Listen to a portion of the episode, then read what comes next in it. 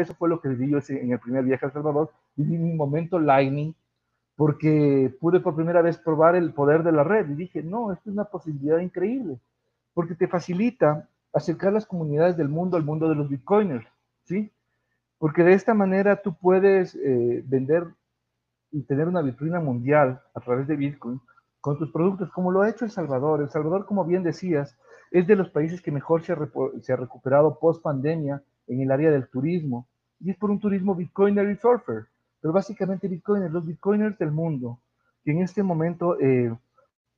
no tienen muchos lugares donde ser libres, ir con su, con su wallet y, hacer estas transacciones de Lightning, obviamente aman El Salvador, ¿no?